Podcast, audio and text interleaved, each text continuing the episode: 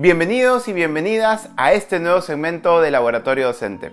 Todos los meses, Franco Mozo, director ejecutivo de Enseña Perú, un gran amigo y sobre todo una persona que constantemente está buscando aprender, nos compartirá su menú de aprendizaje. Todas las fuentes de las cuales constantemente está aprendiendo. Los libros que está leyendo, artículos que está revisando, tech talks, videos, todo para que nosotros también no paremos de aprender. Así que sin más, Comencemos con Aprende por Gusto con Franco Mozo.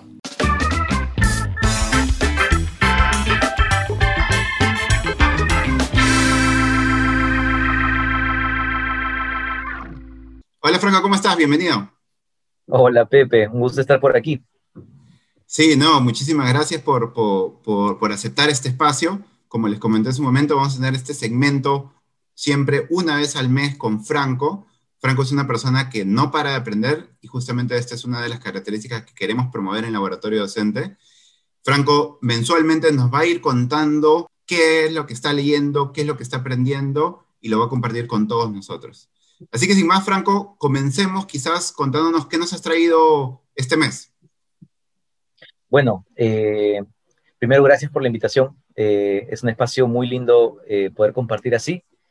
Em, efectivamente, estoy todo el día tratando de aprender de múltiples fuentes y para ponerme al servicio mejor de nuestro país. Y em, les agradezco mucho, estoy bien agradecido por, la, por, este espacio. Em, el primer, eh, de, las cosas que estoy eh, chequeando por estos días, la que quería compartir el día de hoy era un, eh, un libro del campo de la psicología. a través de los años, como todos sabemos en educación, el campo de la psicología ha influido bastante en la educación. Entonces dije, hace, hace unos meses, dije, oye, voy a comenzar a leer eh, eh, nuevamente durante estos meses algo de psicología para ver qué ideas influyentes se vienen, ¿no? Para, para, para nuestro campo. Y el libro se llama Piénsalo de nuevo. Y el autor es Adam Grant. Adam Grant es un psicólogo eh, a nivel global que tiene esta característica de respaldar su ciencia por eh, método científico y la revisión de la literatura académica, que es algo que yo siempre busco, ¿no? Eh, pero también tiene una manera de comunicar sus ideas muy efectiva, muy potente, muy inspiradora. Eh, y en este libro me guió bastante durante estos últimos dos meses. Buenísimo, entonces vamos, cuéntanos, empecemos a, desmenuzar el libro, cuéntanos un poquito de Piénsalo de nuevo de Adam Grant. Este, eh, de hecho, salió recientemente, salió, si no me equivoco, en febrero de este año. Este pata, eh, este psicólogo, em, tiene una línea de su estudio, o sea, cuando, cuando, leo, cuando leo estos libros trato de buscar em, personas que hagan el esfuerzo de sintetizar literatura académica y que luego la comuniquen de maneras interesantes, atractivas, ¿no? Entonces, creo que Adam Grant es una de esas personas, que, y él tiene el estudio de, lo, de su campo de estudio, digamos, muy interesante sobre las personas que piensan diferente. ¿Qué implica eso para la humanidad? Entonces, por eso me atrajo, porque el primer titular eh, que me llevé de ese libro era, eh, él decía, la, hay dos habilidades que se valoran y que se han valorado muchísimo en el tiempo, que es eh, pensar y aprender, Son palabras que uno diría, oye, están pues al centro de lo que se valora, ¿no? Y pensar como una manifestación de la inteligencia de una persona. Y él construye un argumento a lo largo de su libro para decir que en este siglo y en el futuro de la humanidad va a ser igual o más importante lo que él llama despensar o desaprender. Desaprender ya lo había escuchado como palabra, pero no había, no había escuchado ese término de despensar, o sea, creo que no existe en el español, ¿no? Pero, pero me gustó ese, esos dos términos. Entonces, él habla eh, en este campo que tiene mucha tradición de literatura académica para poder entender eh, qué pasa cuando una persona se pega demasiado a las ideas que han guiado su vida. ¿No? ¿Cómo funciona eso? Y ahí, por ejemplo, me gustó muchísimo que, que eh, él, eh, había una frase, por ejemplo, ¿no? En un momento dice, nos reímos de las personas que utilizan Windows 95, el programa Windows de computadora, pero sostenemos opiniones que formamos en el 1995 al mismo tiempo. ¿no? Entonces, este, eh, creo, que, creo que hay varias cosas interesantes ahí. Eh, y él habla, voy a tratar de resumir algunas ideas rápidas, de, él habla de que, digamos, hasta biológicamente, el ser humano va a tender a quedarse con las ideas que tiene, con los modelos mentales más profundos, porque cuestionarlos implica afrontar un mundo más incierto. Claro, te genera incertidumbre. Exactamente, entonces hay una idea de, ni siquiera, él decía como, ni siquiera es como cuestionar la idea, es el acto de repensar, el acto de desaprender, es un acto que hoy día en la humanidad no es tan valorado, ¿no? Eh, yo me acuerdo en algunas, eh, algunas partes del Facebook que a, veces veía como a líderes de opinión que cambian de opinión y se les penaliza por cambiar de opinión, ¿no? Y se le dice, oye, pero tú escribiste un artículo de educación que decía lo contrario a lo que dices ahora. Mal, ¿no? Y, y, he visto ese tipo de debates y me resonaba mucho la idea de que, de que repensar y desaprender no es siempre visto como algo potente, pero él propone que es algo importante, ¿no? Mm. Eh, o sea, acá, a cada rato se dice, ¿no? ¿no? Que hay que aprender a desaprender, pero cuando alguien desaprende, y por ende, quizás aprende una forma distinta, incluso que puede ir en contradicción con lo que pensaba antes, como tú dices, es penalizado medio socialmente, ¿no? Sí, y, y más bien, como me, me, gustó esta idea cuando decía, ¿cuáles son las formas en que entramos, a veces inconscientemente, para, justamente para preservar lo que pensábamos, ¿no? Entonces él coge tres imágenes. Dice, uno, eh, la, la, la, persona que entra en una actitud de predicar, ¿no? De decir por qué promover su idea, por qué, por qué está, por qué fundamentalmente ver el mundo de la manera como lo ve actualmente es correcto. La otra segunda actitud es el del fiscal, ¿no? Es como yo voy a tratar de encontrar todas las fallas en el razonamiento de la otra persona. Es una segunda actitud. Y la tercera actitud es la actitud como más de, de política, que es como yo voy a tratar de obtener el soporte de mi, propia, de mi propio modelo mental con toda la audiencia, ¿no? Y esas son, dice, como tres tipos de actitudes que, que se activan para poder preservar nuestros modelos mentales, cualquier paradigma que, que, estemos hablando. Y no sé, me pareció, me, me, dio que pensar, ¿no? Porque eh, a la vez decía que las, los tipos de práctica que uno puede mentalmente como tratar de albergar es, me gustó esta parte, de desacoplar tu pasado con tu presente. Es una actitud que me dejó pensando mucho. Y desacoplar tus ideas de tu identidad. ¿no? Mm. Este, eh, porque dice que cuando esas dos cosas están demasiado acopladas, demasiado relacionadas, eh, se genera eh, más barreras a repensar lo que pensaba. ¿Y el autor sugiere cómo? Porque claro, está, interesante. ¿Y cómo, lo hacemos? ¿O cómo nos sugiere? hay una parte que es em, como de, sí, dice como unas, unas tres cosas, ¿no? Como dice em, activamente tratar de eh, mirar los puntos de vista más diferentes de las personas y deliberadamente hacer el ejercicio de encontrar los acuerdos a nivel fundamental. Eh, eso creo que no es tan nuevo, ¿no? Como eso lo he escuchado ya, ya varias veces, como de conectar con lo que nos, nos, O sea, lo que pasa es que en el concepto es bien, bien fácil de decirlo, ¿no? En la realidad no, no, es, no es tanto hábito. Lo, que sí me gustó que estaba respaldado por la literatura es lo siguiente. Eso, es, este, esta parte me gustó bastante.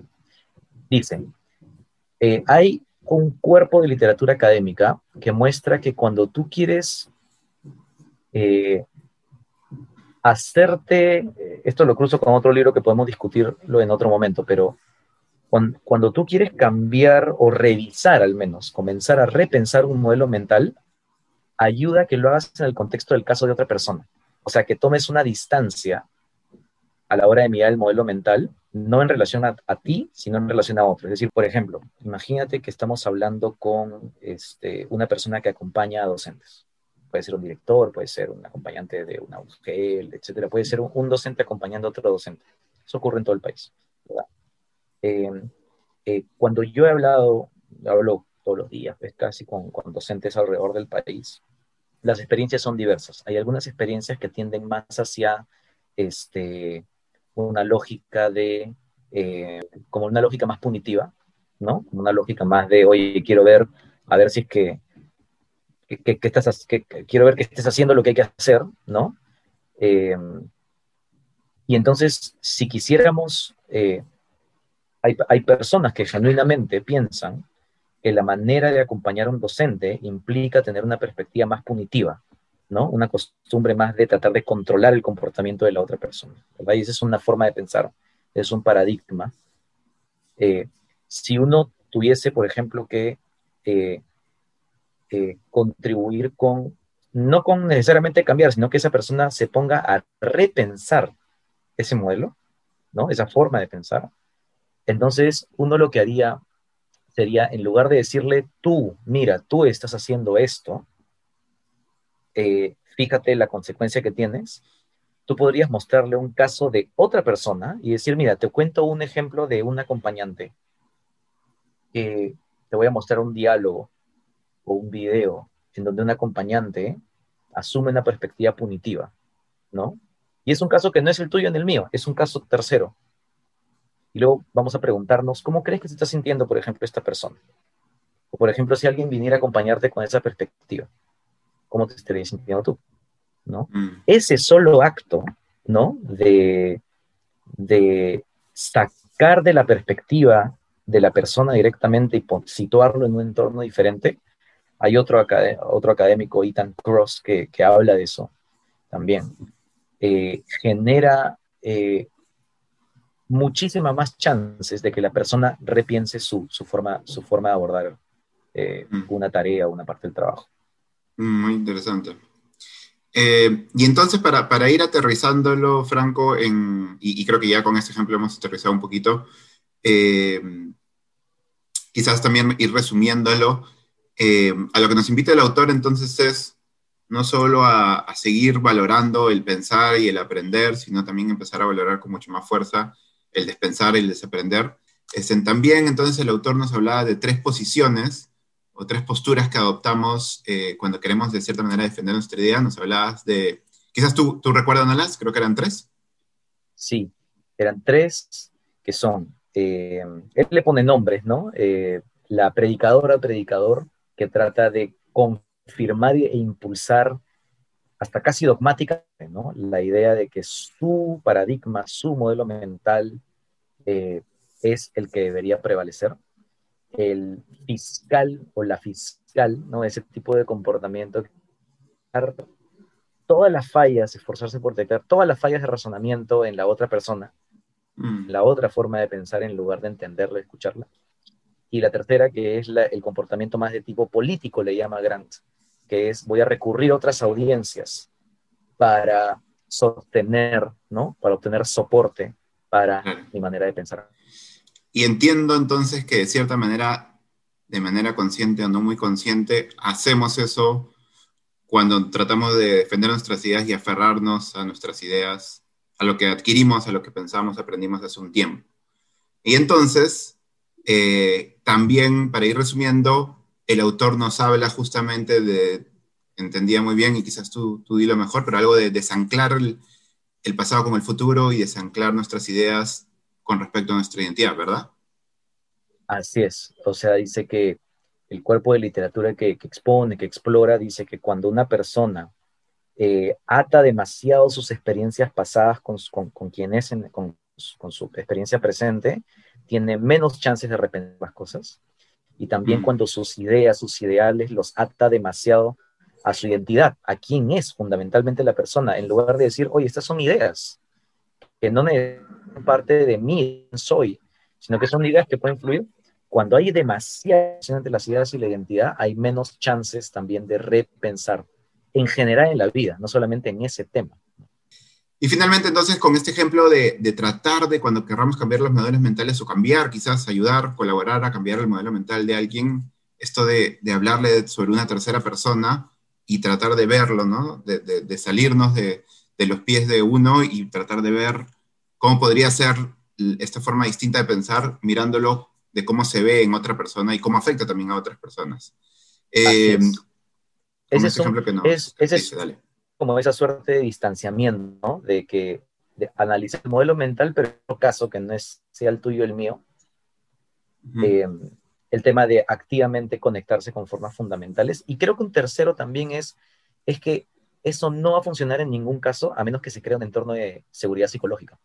Mm, en donde sea que lo estemos ejecutando, ¿no? Eh, porque si no, la gente no va a tener... El objetivo no es, no, creo que no es lo que yo entendí, ¿no? Que me llevo mucho es, no es hacer cambiar a la otra persona de opinión que piense como yo, es que se dé la chance de repensar. Eso, ese, ese solo paso es lo que, es lo que dice mm. el autor. Muchas personas ni siquiera toman ese paso de repensar.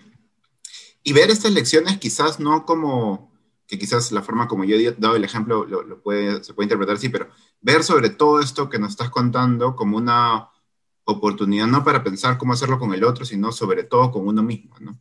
Sobre todo con los paradigmas e ideas que cada uno ha ido construyendo durante su vida, ¿no? Sí, y creo que eso, por ejemplo, en educación, dado que en el espacio vamos a ir conversando sobre cómo, o sea, puedo compartir cómo proceso esto. Y oye, yo cuando terminé de leer este libro y confrontarme con estas ideas, lo primero que hice fue aplicarlas a mí. Y luego dije, oye, claro, si en estos tiempos de cambio, si, si esa, ese tipo de habilidad podemos fomentarla en los estudiantes, si ese tipo de habilidad las podemos llevar a, o cómo los podríamos llevar a los espacios de formación docente, ¿no? de eh, acuerdo. Creo que sería una herramienta increíble eh, para, eh, para uno mismo estar consciente de esas decisiones intencionales que, que podemos tomar sobre formas diferentes de pensar en el tiempo, ¿no? Que nos de repente nos habilita a hacer un mejor trabajo. Sí, y, y, qué bueno lo que mencionas, porque creo que en la formación docente hay mucho, mucho de cómo aprender y quizás pocas técnicas o pocos ejercicios de cómo hacer para desaprender, ¿no? Este, mm. O repensar. Entonces creo que esto podría ser el inicio de construir técnicas, ejercicios, eh, dinámicas que, le permitan a, los maestros y maestras empezar a, ver, a, darse el chance de repensar, como dicen, algunas ideas que tienen. Y a Creo que sería espectacular. construir otras. Creo que eso sería espectacular y, a las personas que nos oyen, maestros, maestras, ¿no? personas que trabajan en educación en las UGELES, eh, estaríamos felices de, conocer esas, esas, esas iniciativas. O sea, literalmente es, oye, estoy tratando esto en una conversación de acompañamiento a docentes. Estoy tratando esto en el Instituto de Formación Docente, lo he insertado en la currícula. He creado una sesión de formación en servicio para esto. A todos esos intentos me, da, mucha esperanza como decir, oye, ¿qué pasaría si esos intentos entran, ¿no? como parte de la formación de nuestros docentes, por ejemplo, y entran respaldados por literatura académica como esta, por ejemplo, que hemos discutido hoy día, ¿no? Pues puede ser interesante como innovación. Sí, no, buenísimo. Bueno, eh, vamos cerrando, creo, porque el tiempo avanza rápido. Y, nada, agradecerte, Franco, por esta primera edición, por esta primera entrega eh, y este primer libro. No sé si puedes repetir el, nombre del libro y el nombre del autor para, para también que salga aquí en la pantallita abajo para escribirlo. Sí, en español se llama Piénsalo de nuevo. ¿Y en inglés? Eh, en inglés se llama Think Again. Mm, ¿Y el eh, autor? Y el autor se llama Adam Grant. Adam Grant. Adam Grant. Y de hecho también Adam Grant tiene charlas en la página TED. ah, también tiene TED Talks. Sí, Entonces ponemos Adam Grant y lo buscamos y un poco empezamos a conocer de su forma de pensar. Buenísimo. Sí, creo que tiene buenas, buenas herramientas ahí para, para usar. Y a mí me ha movilizado, me ha movilizado en estos últimos meses. Buenísimo, buenísimo. Ya pues, Franco, nada, gracias nuevamente. No sé, algún mensaje final o algún adelanto del próximo mes o lo que nos quieras compartir para cerrar esta primera, esta primera edición. Estoy muy agradecido por la invitación. Como hablamos, no es algo, o sea, es, inusual para mí. Yo, yo normalmente no he compartido en mi carrera profesional de este modo. He compartido, creo, en acción, en una sesión, en un espacio de formación o, o en conversaciones personales, ¿no? De uno a una persona. Este, pero estoy feliz de poder sumar un granito de arena más. Este, y ojalá de repente invitar a otras personas que, que, hagan lo mismo. Hay tantas personas que aprenden a un ritmo acelerado yo sí creo que dentro de todas mis falencias, este, soy buen aprendiz, creo. Este, mm. Me esfuerzo por ello. Creo que es una de las cosas más, más, más este, importantes y, y también que me genera continuamente mucha humildad. Y pensé, no sé si me permites, quería mandarle un saludo a, a un grupo de docentes porque dije, oye, a veces este, em, como le dedicas el espacio a un grupo de personas que me ha inspirado, me gustaría, em, como pensé en la mañana, dedicarle este, este espacio, esta oportunidad que, que, me han dado aquí a 250 maestros y maestras en Cajamarca. Pasé tiempo con ellos, son los formadores este, de todo Cajamarca y pasamos un tiempo muy bonito haciendo esto, de hecho, como desaprendiendo, repensando la forma de hacer educación. Y nada, un súper saludo a todos y en esta ocasión a, esos 250 formadores de, en la región Cajamarca. Un abrazo. Buenísimo, Franco. Bueno, esto fue Franco, Franco Mozo, director ejecutivo de Enseña Perú. Eh, como mes a mes nos va a seguir compartiendo lo que va aprendiendo, lo que nos sugiere, lo que nos recomienda para nosotros también no parar de aprender. Así que nos vemos todos los primeros miércoles de cada mes con Franco para seguir poniéndonos al servicio y permitir que cada vez más crezcamos juntos, aprendamos juntos. Un abrazo grande y nos vemos en una siguiente entrega. Gracias, Franco. Gracias a todos y sigan aprendiendo. Nos vemos en un mes.